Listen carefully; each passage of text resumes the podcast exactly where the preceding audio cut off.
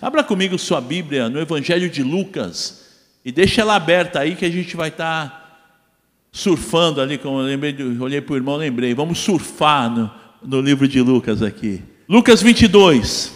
Estou falando ali com o maninho que é surfista, né? Aí nós vamos surfar, nós vamos navegar nesse evangelho. Eu gostei muito desse tema e sobre Jesus, Lucas 22, 15, sobre esse tema que Jesus ele deseja ter momentos conosco. Jesus ele deseja estar nos ouvindo. Jesus deseja ter comunhão com a gente. Já pensou isso? O Salvador, o Rei dos Reis, o Senhor dos Senhores, ele quer estar com você. Ele deseja a tua presença, que você esteja na presença dele. Todos acharam? Lucas 22, 15.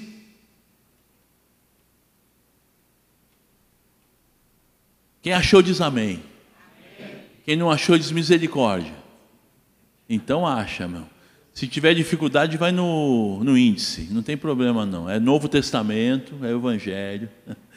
Lucas 22, 15 diz assim: E disse Jesus: Tenho desejado ansiosamente comer convosco esta Páscoa, antes do meu sofrimento. Vamos orar? Querido Deus e Pai, louvado seja o teu nome, nós te agradecemos e te louvamos pelo teu amor, pela tua bondade, por estarmos reunidos no nome de Jesus. Oh Deus, que prazer, que privilégio poder estar na tua presença, estar diante do Senhor e no teu nome podermos ouvir a tua voz, aprender mais de ti, crescer na graça e no conhecimento do Senhor. Oh Pai, que eu possa ser um instrumento da tua parte para a nossa edificação. Oh Deus, perdoa os meus pecados e perdoa minhas falhas, que eu possa ser de fato a boca do Senhor neste lugar. Eu te peço isso e já te agradeço, no nome de Jesus. Amém. Ainda no livro de Lucas, o Evangelho de Lucas, no capítulo 24, mais à frente um pouquinho, versículo 5.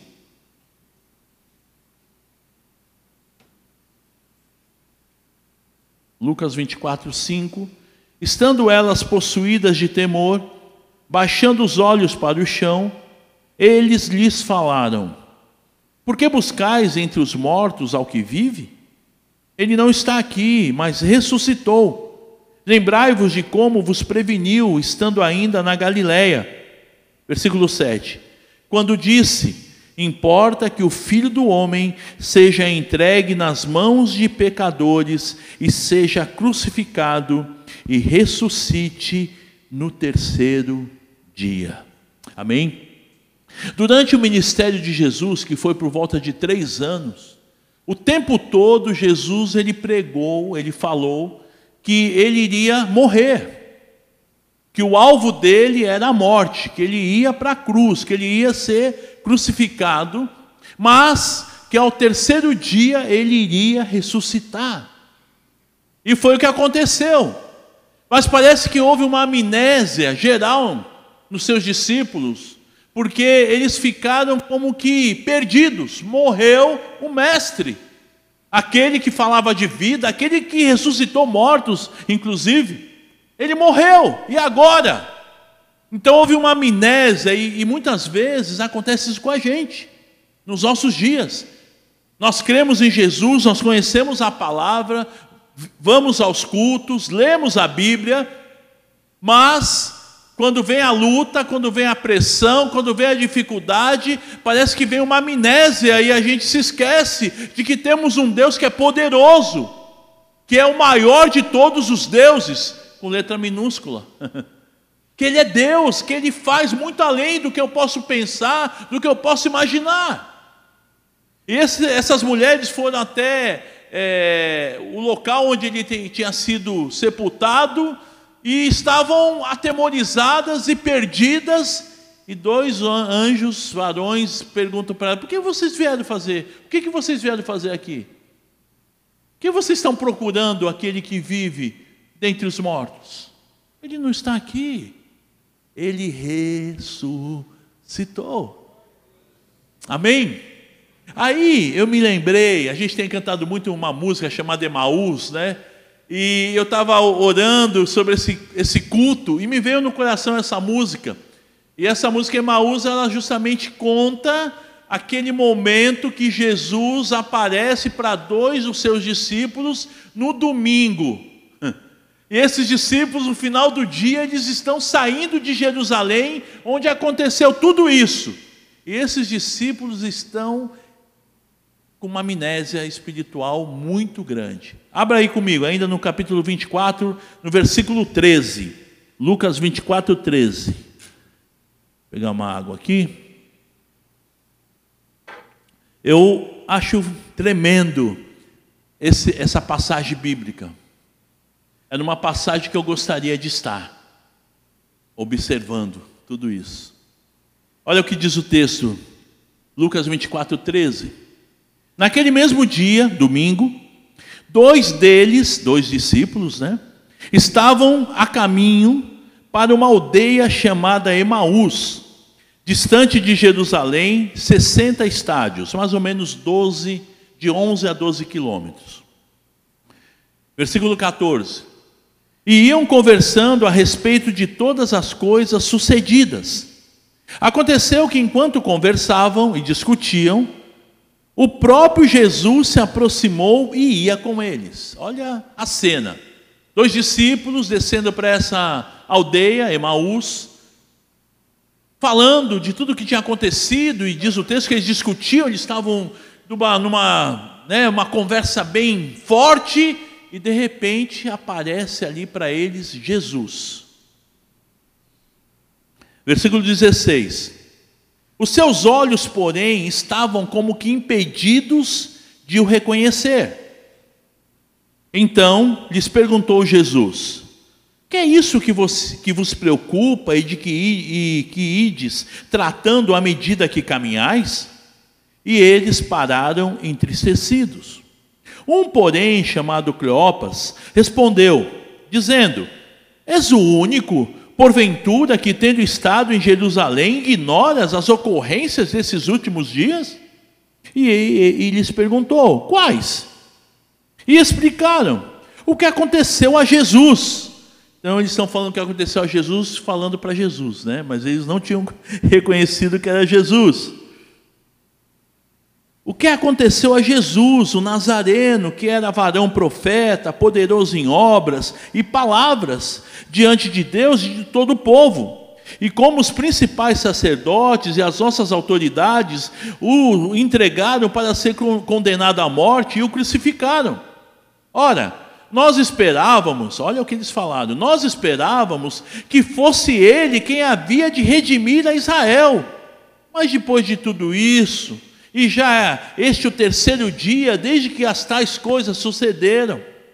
É verdade também que algumas mulheres, das que conosco estavam, nos surpreenderam, tendo ido de madrugada ao túmulo e não achando o corpo de Jesus, voltado dizendo terem tido uma visão de anjos, os quais afirmaram que ele vive.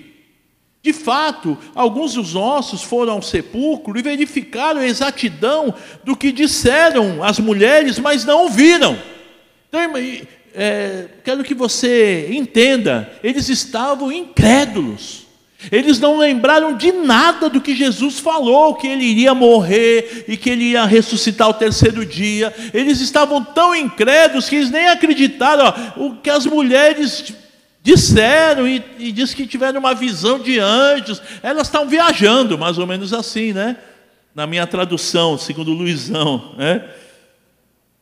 E, e, e o Senhor ressuscitou, mas os homens foram lá, alguns nossos foram lá e não viram, não, não, não encontraram ninguém e, e não sei o que aconteceu, né? Eles estavam mais ou menos falando isso.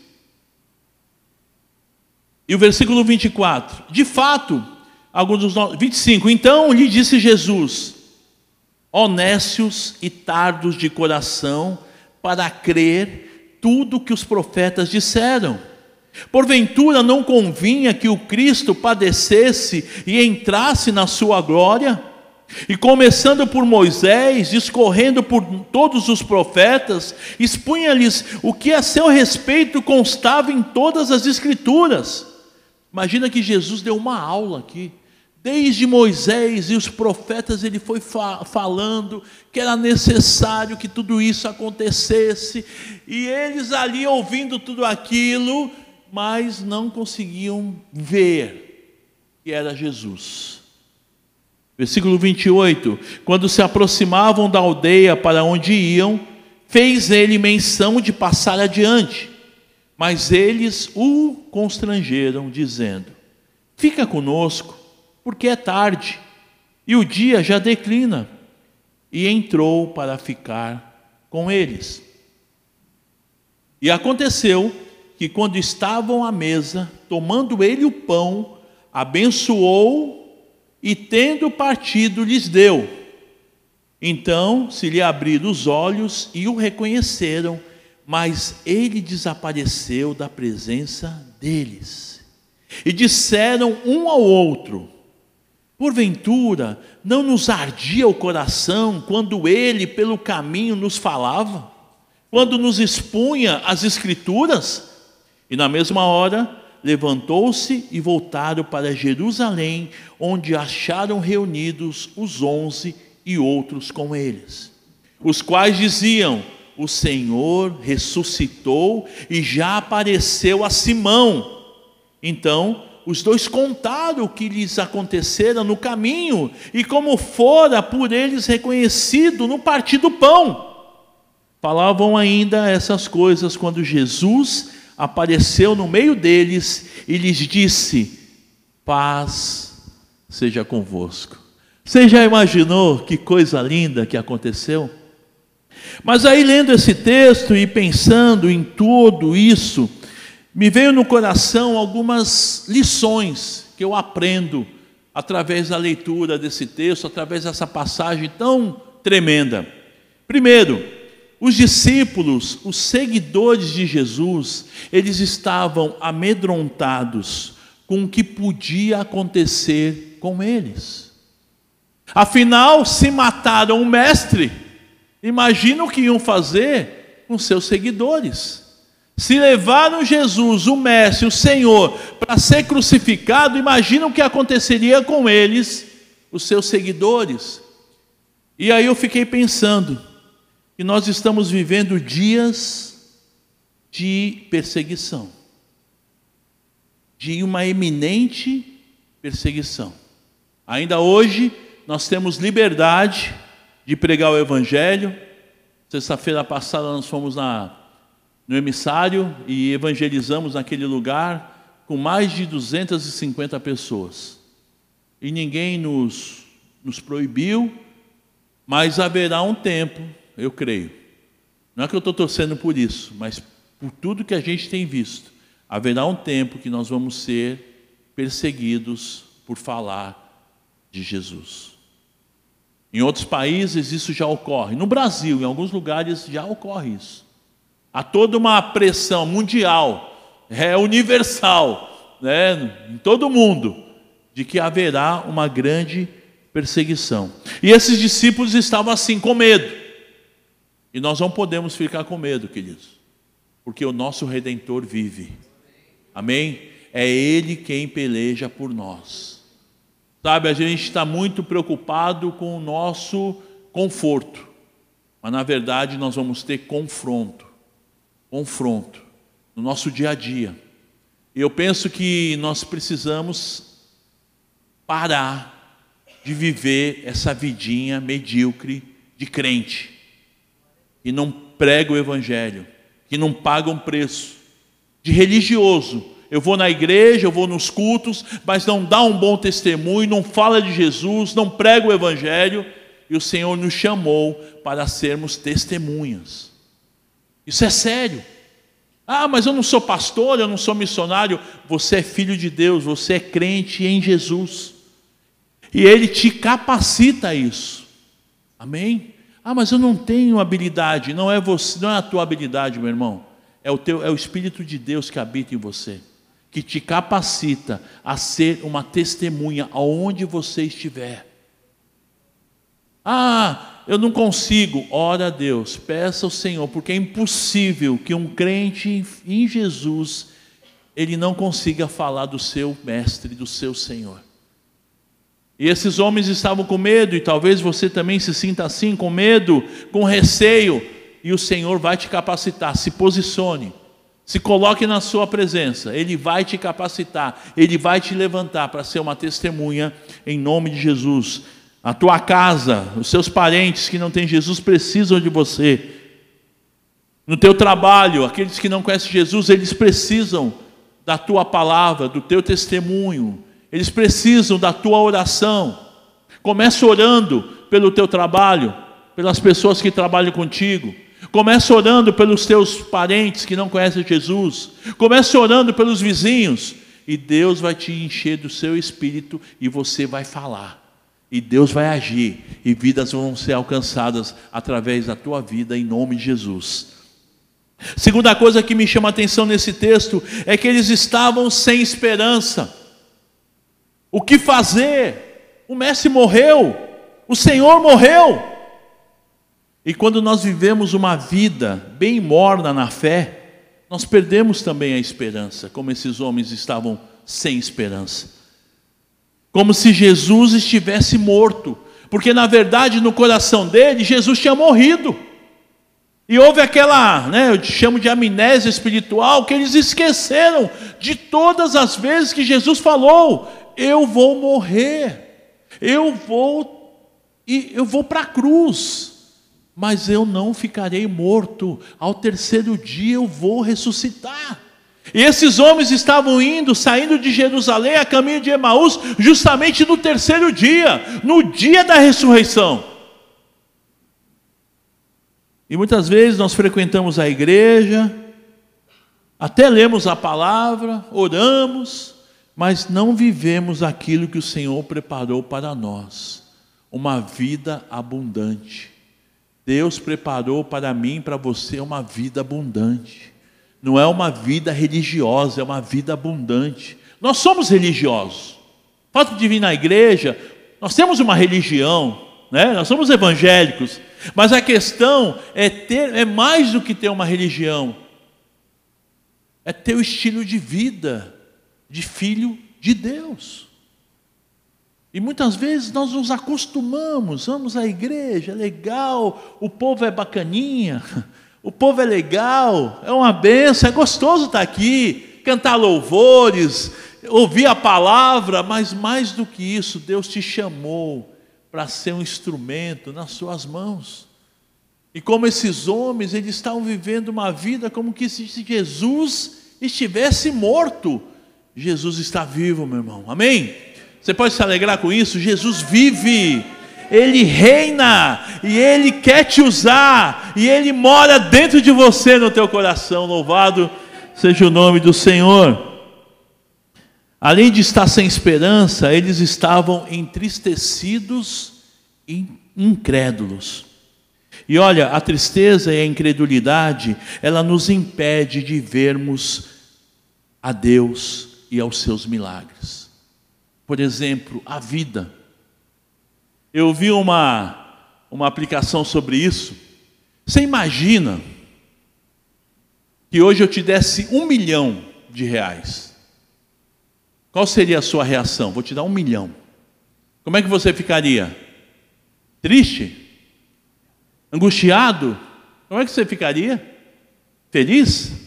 Opa, Agora imagina que eu desse para você hoje 10 milhões. Opa! O que você ia fazer? Oh, eita glória, saiu um eita glória aqui até.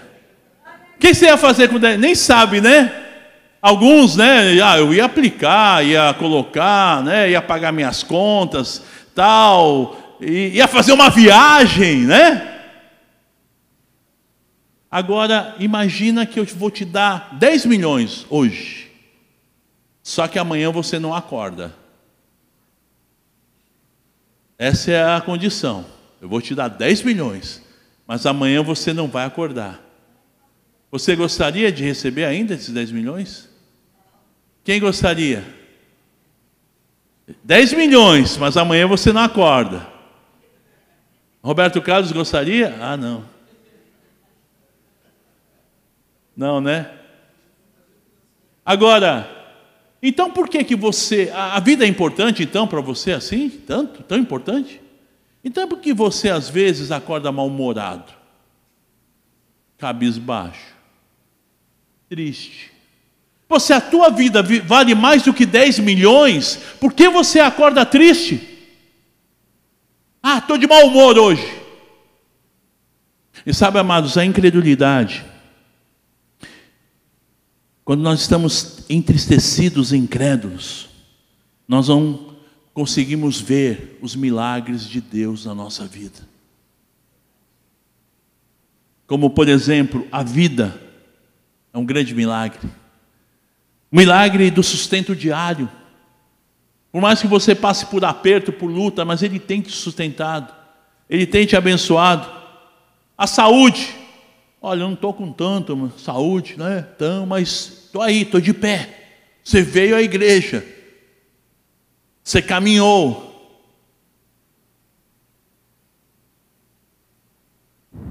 A misericórdia dele que se renovou nesta manhã. E a incredulidade, ela impede os nossos olhos enxergar a bênção, os milagres e as maravilhas de Deus. Imagina que Jesus, eles conheciam muito bem Jesus, eles, eles eram discípulos, não eram, eles não faziam parte dos onze discípulos, mas eles eram pessoas que seguiam Jesus, eram do convívio de Jesus. Imagina que Jesus chegou no meio, mas a, a tristeza, a incredulidade impediu que eles vissem a Jesus. E eu quero dizer para você que a tua incredulidade, que a tua tristeza vai impedir de que você veja Jesus na tua vida, no teu lar, na tua família. Quando estamos incrédulos e infelizes, nós não conseguimos ver Jesus. Por mais que o milagre está acontecendo, por mais que coisas maravilhosas estão acontecendo, eu não consigo ver. E era o que estava acontecendo com esses dois. Eles não estavam vendo os milagres, as bênçãos, as maravilhas. Outra coisa que eu vejo nesse texto quando eles perceberam que Jesus havia ressuscitado, eles mudaram. Até então, Jesus morreu, medo, terror, incredulidade, mas quando eles perceberam que Jesus estava vivo, ah, de medrosos, eles acabaram morrendo por causa desse evangelho. Eles acabaram morrendo por causa de Jesus. No sábado, sábado pela manhã, nós estamos com nova, uma nova live, né? Que já existia, mas um novo horário, às nove da manhã, uma live de missões, café com missões.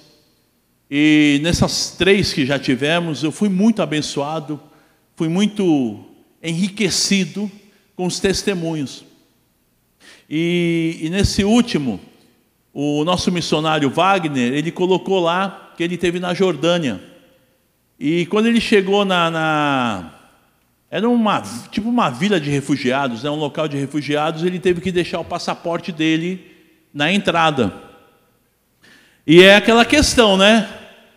É, eles falaram para o missionário que ele ia deixar o passaporte por segurança, mas vai que quem, quem garante que ele ia sair e iam dar o passaporte para ele mesmo, se ele não ia ficar preso, sei lá. Era um. Estava é, em guerra, né? No momento que ele foi. E, e eu sei que muitos têm vivido essa condição. Tem deixado o conforto, né? Esse casal que está lá na Jordânia, eles são aqui de Santos. Imagina que eles deixaram o conforto, uma vida tranquila, uma vida abençoada, né? Dentro da. Mas eles foram para a Jordânia, para viver um conflito, uma perseguição, né? porque lá há uma perseguição muito grande por conta de quem é cristão, mas porque eles entenderam, porque eles sabem que o redentor deles vive, que Jesus está vivo, eles abriram mão do conforto. O menino mais velho dele já estava no Santos, né? já estava treinando no, no Santos. Eles abriram mão de tudo para poder servir ao Senhor. Então, quando nós entendemos, nós percebemos que Jesus, ele está vivo, as coisas mudam. Então nós ficamos ousados, porque já não é a nossa força, não é a nossa capacidade, mas é o Senhor que vai à nossa frente. E o missionário contava de um testemunho de uma mulher que ela se converteu e o marido começou a ameaçar ela de morte. Eu vou te matar se você não rejeitar esse Jesus. Se você não negar essa tua fé. E ela com um filho pequeno, ela por amor a Jesus, ela abandonou. Porque quando uma mulher sai dentro da daquela cultura, o filho tem que ficar com o marido. E ela imagina uma mãe deixar um filho pequeno, mas por amor ao evangelho, por amor a Jesus, ela abriu mão do filho. E ela dizia: Se o meu Senhor, se o meu Deus, Ele entregou o seu único filho por amor, por que, que eu não posso? Parece loucura tudo isso, bom, que loucura, mas isso daí é o Evangelho verdadeiro quando nós entendemos que vale a pena servir ao Senhor. E que loucura! E esse missionário que está lá na Jordânia, ele foi impactado com esse testemunho, e aí ele começou a orar para ir para a Jordânia, e foi através do, do testemunho dessa mulher que ele está servindo ao Senhor com a sua família lá no exterior, lá na Jordânia, um local totalmente difícil de se viver, mas que ele tomou essa decisão porque ele entendeu que o Senhor o chamou para essa obra. Então, quando nós percebemos que Jesus está vivo, o Senhor nos dá ousadia, o Senhor nos dá intrepidez para enfrentarmos, seja qual for a situação, não é fazer loucura, mas é depender do Senhor, que é Ele que peleja por nós. Eu vejo aqui também, em quinto lugar, que quando nós reconhecemos Jesus vivo, nós somos transformados. Isso acontece com todo aquele que convidou Jesus para ser o Senhor e Salvador da sua vida. Para aquele que abriu o seu coração, e isso aconteceu comigo, eu creio que aconteceu com você. O dia que Jesus entrou no teu coração, a sua vida foi transformada. A sua vida nunca mais foi a mesma porque agora você já não estava você tentando dirigir a tua vida, você tentando viver é, com os teus, com aquilo que você entende que é o melhor, mas é Jesus indo à tua frente, sendo o Senhor e o Salvador da tua vida e tudo muda. Quando Jesus entra no nosso coração, tudo muda. Jesus, ele se torna de fato o Senhor, e como Senhor, ele dirige as nossas vidas. E é diferente e quando esses homens, os olhos se abriram e eles entenderam que era Jesus que estava ali, que Jesus realmente estava vivo, mudou tudo. Eles voltaram correndo para Jerusalém para contar para os outros: olha, ele está vivo, ele apareceu para nós. E os outros falavam: não, é verdade, ele já apareceu para Simão. E enquanto eles estavam ali contando, o próprio Jesus se apresenta. E é isso que acontece quando nós entregamos o nosso coração para Jesus, Ele se apresenta na nossa vida, Ele dirige os nossos passos, Ele peleja por nós, Ele nos livra do mal, Ele nos dá direção, Ele está presente em todos os momentos. Nos momentos bons, Ele é a nossa alegria, nos momentos difíceis, Ele nos fortalece. Essa é a vida cristã. E eu também aprendo que nesse período Jesus ele se apresentou aos seus seguidores durante 40 dias. E quando ele foi, já ia ser levado aos céus, ele deixou uma promessa: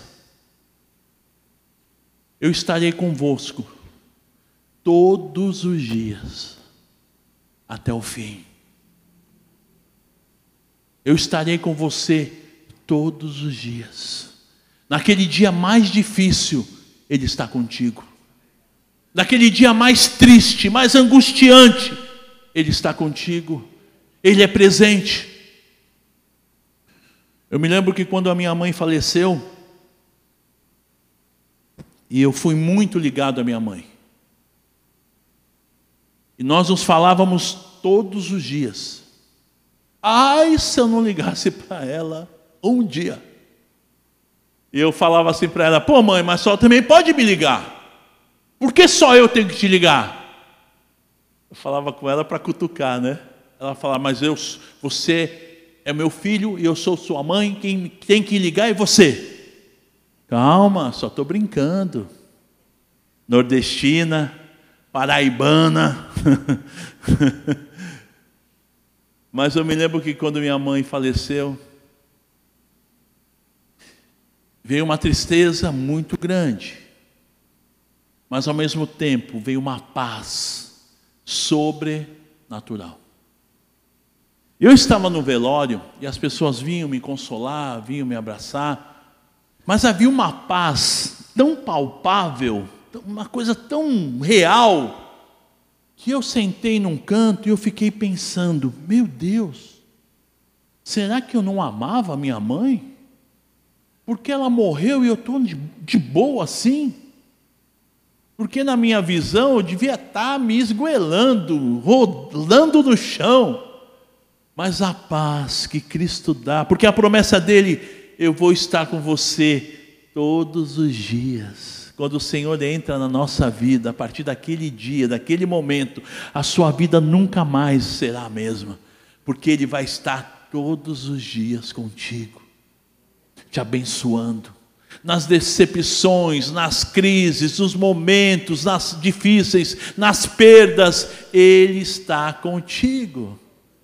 Eu não sei se você já provou disso, mas é palpável a paz, a presença do Senhor é real porque Ele prometeu e quando Ele promete, Ele cumpre.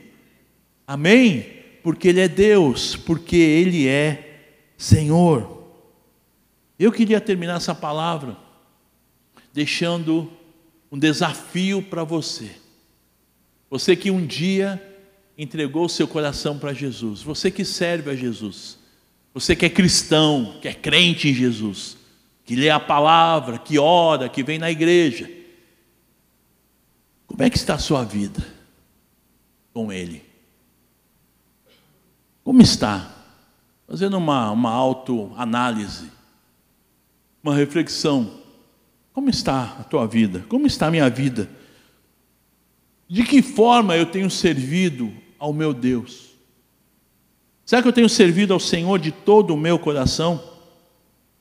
Na leitura dos seis capítulos, nós lemos hoje o capítulo 7 de Mateus e eu, eu amo esse capítulo, principalmente os versículos 24 em diante, até o finalzinho do capítulo, que o Senhor traz ali uma parábola, que aquele que ouve, lá no versículo 24, Mateus 7, 24, aquele que ouve as minhas palavras e as pratica, é comparado, né, eu vi na minha tradução aqui, é, é tão sábio, né, como uma pessoa que constrói a sua casa sobre uma rocha firme. É comparado a um homem sábio que constrói a sua casa sobre uma rocha. Então, aquele que ouve as minhas palavras e as pratica, é comparado a um homem sábio, a uma pessoa sábia, que constrói a sua casa, a sua vida, que a sua vida está baseada na rocha que é Jesus. Mas também fala daquele que ouve as minhas palavras e não as pratica, é comparado a um homem louco, imprudente, que constrói a sua vida sobre a areia. E o texto diz que virão dias difíceis, virão angústias, virão pressões, e na parábola, o Senhor Jesus ele fala então, aquela casa que foi construída sobre a rocha, os rios vão subir, a maré vai subir, vai vir chuva, vai vir vento, mas porque ela está baseada na rocha, ela vai ficar firme. Em contrapartida, aquele que construiu a sua casa, a sua vida sobre a areia, vai subir os rios, vai bater o vento, vai chover. E diz o texto que a casa que está construída sobre a areia, grande será a sua ruína. E quando nós entregamos o nosso coração para Jesus, e o texto bíblico lá do Salmo diz: entrega teu caminho ao Senhor, confia nele, e o mais ele fará. E meu irmão, eu aprendo que para que nós tenhamos uma vida firme, uma vida que agrade o coração de Deus, é quando nós ouvimos essa palavra e nós praticamos no nosso dia a dia ela. Porque as lutas virão, as angústias virão. O próprio Senhor Jesus, ele disse: "No mundo tereis aflições". No mundo você vai passar por muitas aflições, mas tem de bom ânimo, porque eu venci o mundo. Mas eu só vou vencer o mundo se eu praticar essa palavra que eu tenho ouvido. E a minha palavra de desafio para você, que foi para mim hoje pela manhã, na verdade desde ontem à noite, quando eu estava estudando, o desafio é: você está firme na rocha? ou está firme na areia? Que não está firme, né? Está que nem os prédios de Santos. A base é caindo, né? A base deveria descer 50, 70 metros. O alicerce. E só desceu 10 na arquitetura, na engenharia da época. Por isso que estão tortos. Até ponto turístico, né? O pessoal vem para ver, oh, como é que é os prédios tortos de Santos? Como está a tua vida? Aonde você está firmado? Numa religiosidade, legal vir à igreja, legal fazer parte, membro de, um, de uma igreja.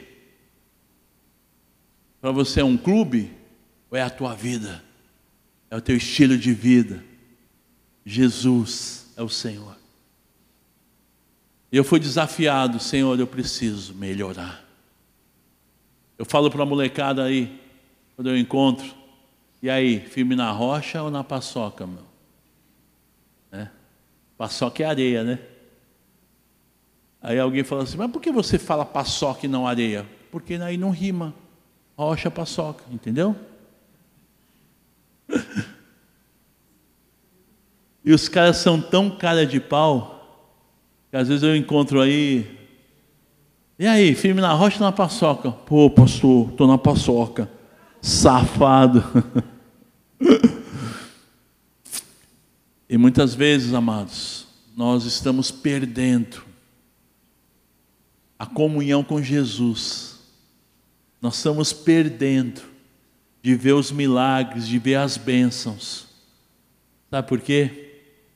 Porque com a nossa incredulidade, com a nossa falta de fé, com a nossa tristeza, nós não estamos conseguindo ver os milagres de Deus na nossa vida. Deus está agindo, Deus está abençoando, Jesus está do meu lado, mas eu estou passando batido, eu estou murmurando: caramba, ele morreu, já era, meu Deus, vamos fugir, vamos voltar.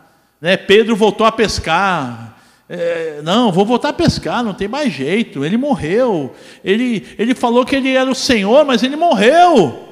E quantas vezes nós estamos vivendo como que se Jesus estivesse morto e na verdade ele vive ele ressuscitou, é Ele que peleja por nós, é Ele que batalha as nossas lutas, é Ele que vence as nossas dificuldades, é Ele que nos dá capacidade para vencer as adversidades, mas nós estamos cabisbaixo, entristecidos, incrédulos e não conseguimos ver a ação desse Deus. Às vezes até o coração ele queima, ele incomoda, mas eu estou tão incrédulo, eu estou tão olhando as minhas coisas, olhando o meu umbigo, que eu não consigo olhar para o alto e olhar para Jesus, o autor e consumador da nossa fé.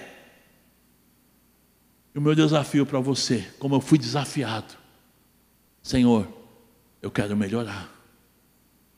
Quero melhorar. Eu quero ser bênção. Eu quero ser bênção. Ah, mas você é bênção. Não quero ser mais bênção. Eu quero ser um instrumento nas mãos de Deus. Eu quero fazer a vontade de Deus. Eu quero ser obediente à voz de Deus. E muitas vezes Deus está falando ao meu coração, ao meu ouvido, mas porque eu estou incrédulo, porque eu estou morno, porque eu estou entristecido, eu não consigo ouvir a voz de Deus. Então eu não obedeço ao Senhor. E ao invés de ter uma vida abundante, eu estou tendo uma vida miserável. É como se eu tivesse sido convidado para uma festa, um banquete foi servido e eu estou comendo migalhas, sendo que o Senhor me preparou um banquete, uma vida abundante, uma vida de vitória, uma vida de milagres, viver uma dimensão muito maior do que eu estou vivendo, eu estou lá embaixo e Ele tem te capacitado, porque Ele é o Senhor. E não é na tua força, meu irmão. Eu orava a Deus sobre isso e eu entendi, não é na minha força, não é na minha capacidade, porque é Ele que fez. Foi Ele que venceu a morte. Foi Ele que nos deu a vitória. É Ele que vai à nossa frente. É Ele que peleja por nós. É Ele que me enche do seu espírito. É Ele que me dá alegria. Eu só tenho que crer. Eu só tenho que confiar. Eu só tenho que entregar. Entrega o teu caminho ao Senhor. Confia nele. O mais Ele fará. Ele fez o mais difícil. O meu papel é colocar os meus pés sobre a rocha, é firmar os meus passos no Senhor, é ouvir a palavra e praticar. Eu não sei como está o teu coração nessa noite. Talvez você diz, poxa, eu vou num culto de vida vitoriosa, eu vou ter uma palavra de ânimo, eu vou ter uma palavra né, de força. Você pode, você consegue, você é mais do que vencedor. Aí de repente vem o pastor Luizão e vem falar que eu não sou, que eu estou mal, que eu estou fora da vontade, que eu estou pisando na bola. Não se decepcione comigo. Se decepcione com você. Se você está fora da vontade de Deus. E antes de trazer essa palavra para você, Deus falou ao meu coração. Eu fiquei envergonhado comigo mesmo. Porque eu, eu sei que Deus tem muito mais para mim. Eu sei que eu tenho muito mais potencial. E às vezes eu vou no evangelismo, eu vejo essa molecada evangelizando, orando, falando do amor de Deus, e muitas vezes eu fico envergonhado. Era para que eu estivesse dando aula para eles, eles estão dando aula para mim. De ousadia, de intrepidez, de falar do amor de Deus. Às vezes começa a chover, eu falo, poxa, está chovendo, não vai ter evangelismo, que bom. Deus que manda, vou para casa, vou descansar. E aí eu vejo esses meninos, não, vamos lá, mesmo chovendo, uma alma vale mais que o mundo inteiro, vamos lá. E aí de novo eu sou confrontado. Miserável. A molecada no mau gás e tu aí se escorando na chuva. É lógico que com chuva não dá para evangelizar, né? Realmente em alguns lugares, lá no emissário, se chovesse, não teria condições. Mas pelo brilho desses meninos e meninas. Não, vamos lá. Pastor, tá, tá tudo certo, hein? Vamos lá. E eu, né, para não. Não, lógico, vamos lá. Eu levo o folheto, eu levo. Meu irmão, aonde Deus falou o teu coração, feche teus olhos. Se em alguma área da tua vida você sentiu confrontado pelo Senhor, não por mim, mas pelo Senhor, fique em pé no teu lugar.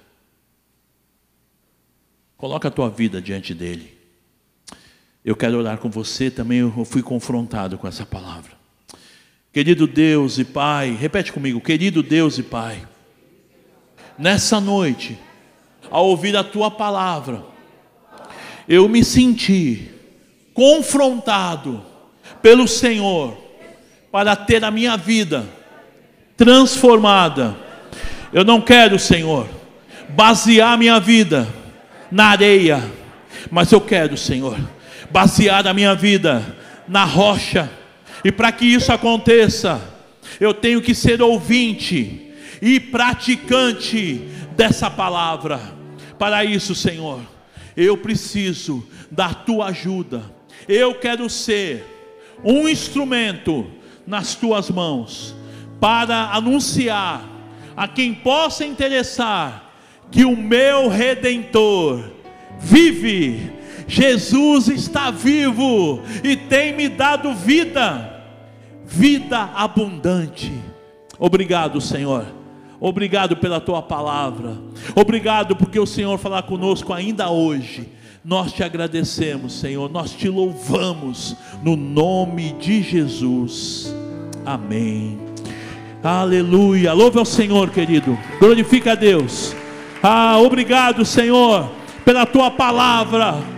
Obrigado, Senhor, porque o Senhor tem nos confrontado a termos uma vida abundante, uma vida de vitória, uma vida de milagres, de fato, uma vida vitoriosa. Louvado seja o teu nome.